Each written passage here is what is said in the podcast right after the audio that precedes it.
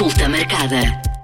Bem-vindos à consulta marcada. Os mais de 200 casos suspeitos de hepatite aguda de origem desconhecida que surgiram em 20 países de várias partes do mundo estão a preocupar os pais. Vamos tentar perceber um pouco mais sobre a doença com o presidente da Associação Nacional dos Médicos de Saúde Pública, Gustavo Tato Borges. Gustavo, o que é que é possível saber nesta altura, que ainda não se sabe muito, mas o que é que é possível saber sobre esta hepatite aguda de origem desconhecida?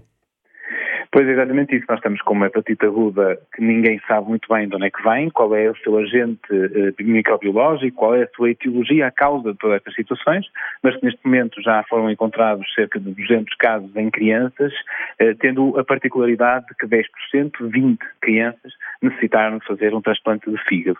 Isso é algo bastante significativo e diria até preocupante, porque esta patologia, se continuar a espalhar-se, poderá trazer também alguma eh, perturbação, quer ao nível do funcionamento dos hospitais, com mais necessidade de transplantes, eh, quer ao nível do, da disfunção orgânica que pode dar eh, em, em algumas crianças.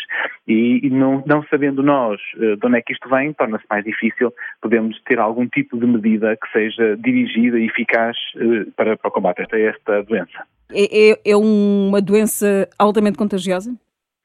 não temos indicação de que seja altamente contagiosa. Também não se consegue perceber se é de origem alimentar ou o que é que é. Parece que não é alimentar, que há de facto um agente microbiológico que ainda não foi identificado mas tendo em conta que nós estamos a falar de 200 crianças em, em, vários pontos do mundo e que não há um aumento bastante rápido uh, destes casos, uh, espalhando-se por vários países, nós temos, por exemplo, aqui em Espanha há um ou dois apenas, uh, estamos a falar de uma doença que sim pode ser infecciosa, mas que não tem a mesma velocidade de transmissão que tem outras doenças, nomeadamente a Covid-19, que vivemos agora recentemente. E, portanto, precisamos ainda de perceber um pouco mais do que é que se passa para classificarmos-la como altamente contagiosa ou não, mas aparentemente os dados que temos dizem que ela é forte, digamos assim, não é agressiva, mas em termos de contagiosidade que não será um, agente muito patogénico. Esta hepatite só, está, só afeta os, os mais novos? Neste momento, os casos conhecidos, os tais 200 casos conhecidos na Europa, são apenas referentes a crianças. Possivelmente porque, como têm o seu corpo ainda em desenvolvimento, terão uma capacidade limitada de aguentar, uh, em termos do trabalho que o fígado precisa fazer, estas exigências súbitas, portanto, poderá atingir outras uh, camadas etárias, mas que ainda não tenha sido revelado. Acima de tudo, é difícil nesta fase, com os dados que temos, poder excluir que um adulto possa vir a desenvolver esta doença ou não. E, portanto, nesta fase, só conhecemos casos em crianças, é neste, é neste momento este grupo etário que mantém maior vigilância, mas não, não se pode excluir ainda que possa atingir outros grupos etários. E poderá ser uma consequência da baixa imunidade com a qual as crianças ficaram eh, devido à pandemia? Isso é uma, uma linha de investigação que tem que ser uh, feita e é uma questão bem colocada. No entanto, não há nenhuma evidência neste momento que nos diga que é exatamente culpa nem da máscara, nem da vacina Covid, nem de nenhum outro uh, agente causal que se possa identificar de uma forma muito concreta. Portanto, há necessidade de perceber se de facto as crianças perderam alguma capacidade de reação imunitária ou não, ou se isto é apenas um agente eh, químico ou biológico, ou algo que for, que ataca apenas o fígado, não tem nada a ver com o nosso sistema imunitário, porque o fígado é a nossa eh, fábrica de tratamento do lixo, digamos assim, portanto, tudo o que é nocivo ao corpo ou que é estranho acaba por ir, através do sangue, para o nosso fígado para ser processado e para ser retirado juntamente com, com as nossas fezes.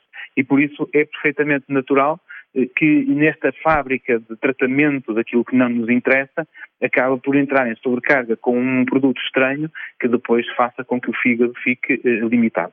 E, portanto, não conseguimos ter a certeza se isto de facto é uma diminuição da imunidade ou se isto é um agente externo que está neste momento em contacto. Precisamos de investigar todas as linhas de, de investigação possível, todas as perguntas que façam sentido, para depois chegarmos a uma conclusão uh, deste assunto. É uma doença hum, que naturalmente está a preocupar os pais. A que sinais é que devemos ficar atentos? É, é de facto uma, uma situação que, que, é naturalmente preocupante, não é? Estamos a falar de 10% das crianças que foram identificadas com esta doença tiveram necessidade de fazer um transplante hepático, que não é propriamente algo ligeiro.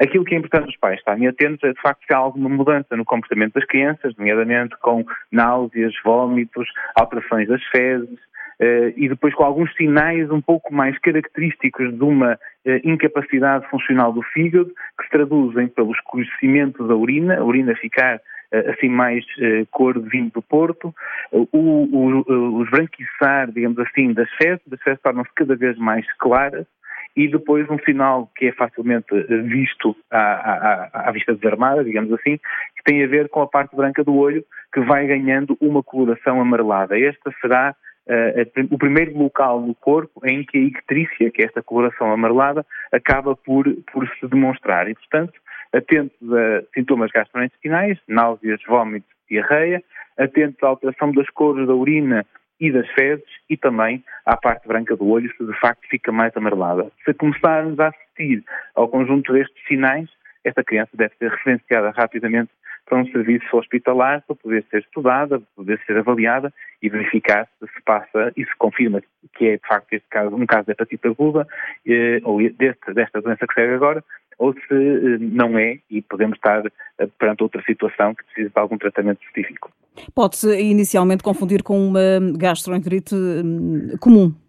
Até desenvolver o, o tal coloração amarelada intrícia nos olhos, eh, até ter alteração da urina e das fezes em termos de coloração, sim, é perfeitamente passível de poder ser considerada uma gastroenterite. Portanto, também não é necessário que todos os pais, assim que o filho começa com sintomas de gastroenterite, vão imediatamente ao hospital. Deverão ir, de facto, de facto haver critérios de gravidade, e estamos a falar de uma febre que não é controlada, ou de, uma grande quantidade de dejeções que façam com que a criança fique mais frágil, eh, ou então se de facto, eh, ao fim de dois, três, quatro dias, a situação não melhora, convinha então aí sim ser avaliado por um profissional de saúde para excluir qualquer que seja a sua etiologia. Esses são os sintomas, que cuidados é que devemos ter, nomeadamente de prevenção? Se é que é possível aqui uh, adotar medidas de prevenção. Pois, como nós não sabemos efetivamente qual é a causa, torna-se difícil dizer muito concretamente qual é uh, as medidas mais protetoras. Mas as medidas gerais de higiene e de, de, de cuidado natural com, com tudo aquilo que nós contactamos são, são uh, as bases importantíssimas para o controle desta doença. E aqui falamos, obviamente, a lavagem das mãos, continua a ser extremamente importante, não precisa ser desinfetar, mas a lavagem com água e sabão especialmente quando vamos antes de, de uma refeição ou, ou quando vamos uh, saímos da casa de banho e, somente nas crianças mais pequenas são as que mais levam a mão à boca. Depois estamos a falar da desinfecção de superfícies, de, do cuidado uh, de limpeza geral e, obviamente, esta, esta desinfecção tem que ver com as superfícies em que as crianças mais têm contato. E, e depois são, são, as medidas gerais que nós temos de, de combate à maior parte das doenças, não ir para a escola se tivermos algum sintoma gastrointestinal ou respiratório, para minimizar a transmissibilidade dessas doenças, eh, evitando assim o contacto com pessoas doentes e, com, e que a cadeia de transmissão continue de forma alargada. Consulta marcada.